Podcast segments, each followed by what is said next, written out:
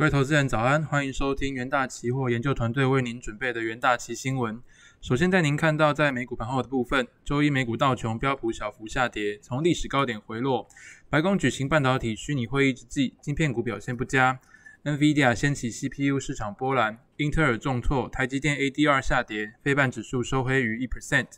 白宫周一举行半导体虚拟会议，讨论全球半导体短缺问题。本轮会议由白宫经济顾问迪斯和国安顾问苏利文，以及美国商务部长雷蒙多主持，包括台积电、英特尔和福特、通用汽车等企业高层受邀。台积电董事长刘德英则代表台积电出席本轮峰会。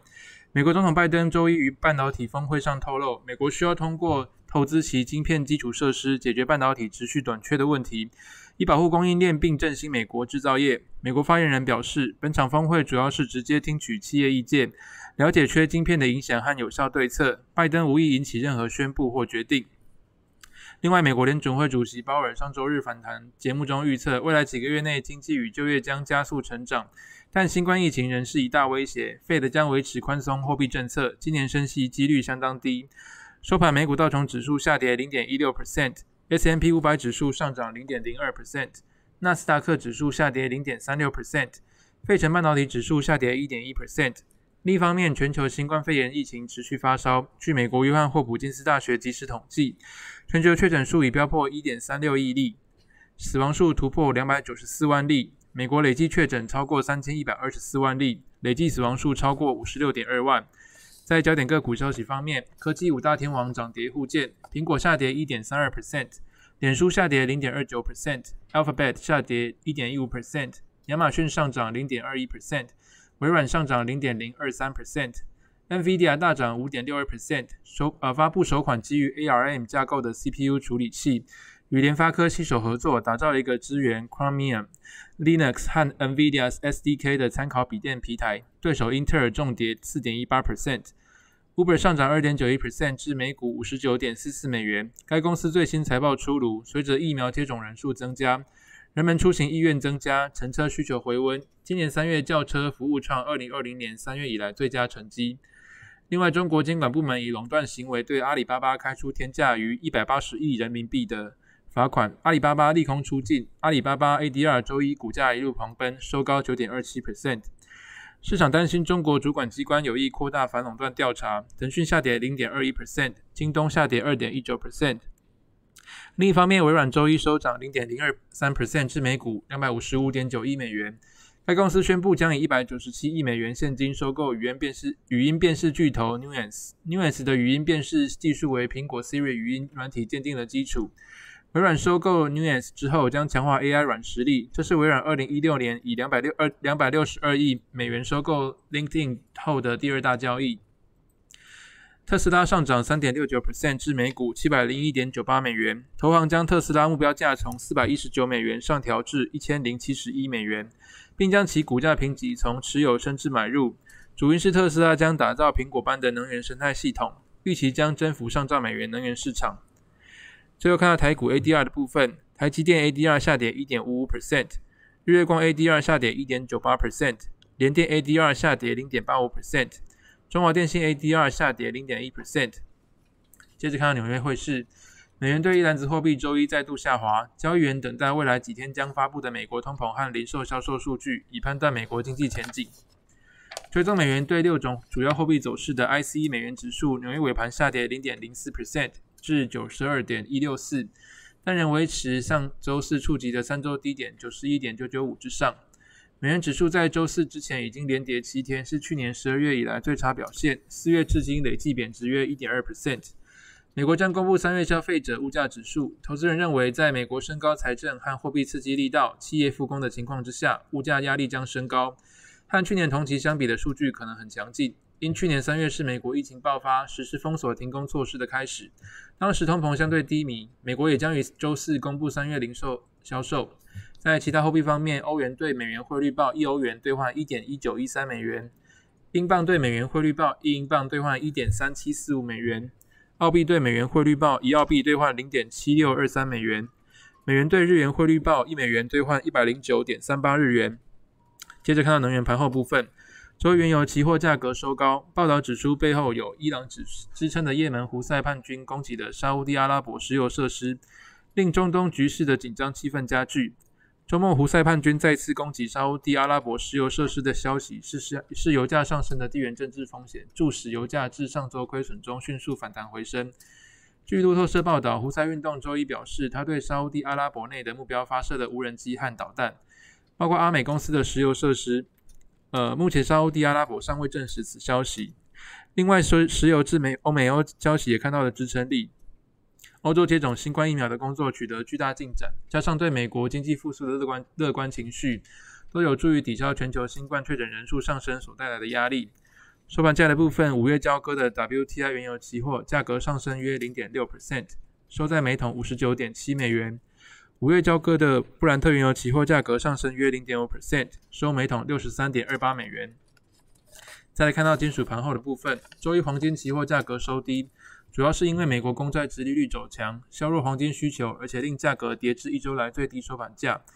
费的主席鲍威尔关于经济正处于拐点的发言，加上对于经济成长和就业情形的乐观情绪升温，都引起市场抛售债券。鲍威尔在受访时重申，费的希望更长时间看到通膨率高于两目标才会考虑升息。那么由于债券遭到抛售，值利率上升，短期内是不利于黄金，而且所有关注焦点都将集中在本周本周发布的通膨数据之上。在收盘价的部分，六月交割的黄金期货价格下跌零点七 percent，收每盎司一千七百三十二点七美元。五月交割的白银期货价格下跌零一点八 percent，收每盎司二十四点八七美元。五月交割的铜期货价格下跌零点五 percent，收每磅四点零二美元。再来看到国际新闻，首先，华为周一表示将投资十亿美元研发自动驾驶和电动车技术。呃，已与特斯拉、小米在全球最大电动车领域一较高下，并认为其自驾技术已经优于特斯拉。华为的副董事长徐志军是表示，华为的自驾技术已经在某些领域超越特斯拉，例如能让汽车在没有人工干预的情况下行驶超过一千公里。华为其中一位轮值董事长表示，该公司将首先与北汽集团、长安汽车和广汽集团三家车商合作，生产以华为为子品牌的自驾车。呃，徐志军还表示说，智慧汽车业务部门是华为最积极投资的领域之一。那么预计今年将在汽车研发投资超过十亿美元。中国每年增加三千万辆汽车，且持续成长当中。即便仅以中国市场为主，不拓展海外市场，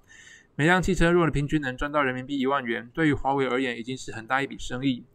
而受到美国禁令影响，华为目前正极力摆脱手机晶片制造、五 G 领域的阻碍。拜登上任后，更考虑加强半导体关键技术的竞争，并发展其他新兴领域，诸如智慧农业、医疗保健与电动车等。在第二节国际新闻部分，美国联准会主席鲍威尔表示，联准会正在监视 Archegos 资本的爆仓事件，以及一些银行遭受数十亿美元亏损失的原因，但也强调此事件目前未引起大规模系统性风险。鲍威尔在上周日接受 CBS 采访时表示说，联准会正在非常仔细地检视该事件，并与国内外的监管机构合作，从中了解。那么目前此事件并未引起投资机构或金融体系的潜在系统性风险，但是银行在面对相对容易理解的业务当中，却因为一位客户而遭受巨大损失，反而令人担忧。那么联准会试图确保银行了解自身所面临的风险，并拥有适当的系统来对其进行管理。这目前是似乎是银行体系的一个重大缺陷，而除了联准会、美国证券交易委员会、商品期货交易委员会以及参议院银行委员会，也都表示说正在检视此事。好，最后看到经济日报头版的部分，台达电昨日公布三月合并营收为两百七十点二亿元，月增三十二点八 percent，改写单月新高，主要受惠电源以及零组件应用，包括笔电以及伺服器电源、被动元件、电动车需求强劲。资料中心以及通讯电源也表现不俗，首季合并营收也改写同期新高。今年台达电积极布局的工业自动化，则因为中国疫情稳定，来自企业需求强劲，业绩明显成长。目前台达电 IA 呃 AI 最大业务市场为中国，占比达五成。在多方动能引爆下，推升台达电三月营收创高。台达电三月合并营收年增二十八点二 percent，首季合并营收七百二十四点八亿元。年增三十点二 percent，季减七点七 percent，是历年最旺的第一季。海达电表示说，三月接收营营收架构以电源以及零组件占六十 percent 为最大宗，其次为基础设施占二十五 percent，之后是自动化占十五 percent。那么受法外资法人调节卖超三千三百九十五张影响，台达电昨日股价是下滑八元，收两百九十一元。目前外资持股比约占六十九点五 percent。最后看到《工商时报》头版，三星影像显示器事业部社长韩宗熙率队来台抢料，展开两天一夜的旋风行程。据了解，十二日上午，韩宗熙一行人来台后，先会见联发科、联咏等 IC 供应商，下午会再前往友达总部，预计十三日上午离台。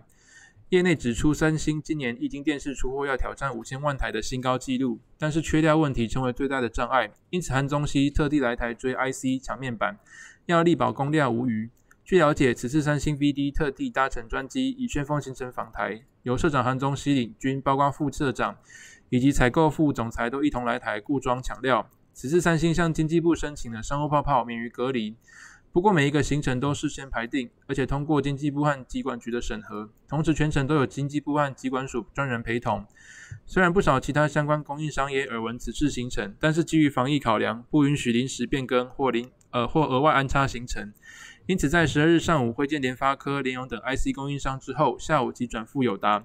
晚上并与汉永达董总吃饭。据悉期间还要保持大约大约大一点五公尺以上的社交距离。并将于十三日上午就搭乘专机离台。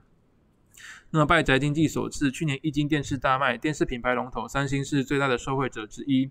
全球市占率超过三成，这也是该公司连续十五年蝉联电视市场龙头。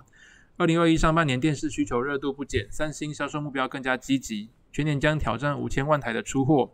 不过，上半年缺料问题越演越烈，三星能否达标的最大变数，却在于能否拿到足够的 IC 和面板。那么以上就是今天的重点新闻内容，谢谢各位收听，我们明天的元大旗新闻再见。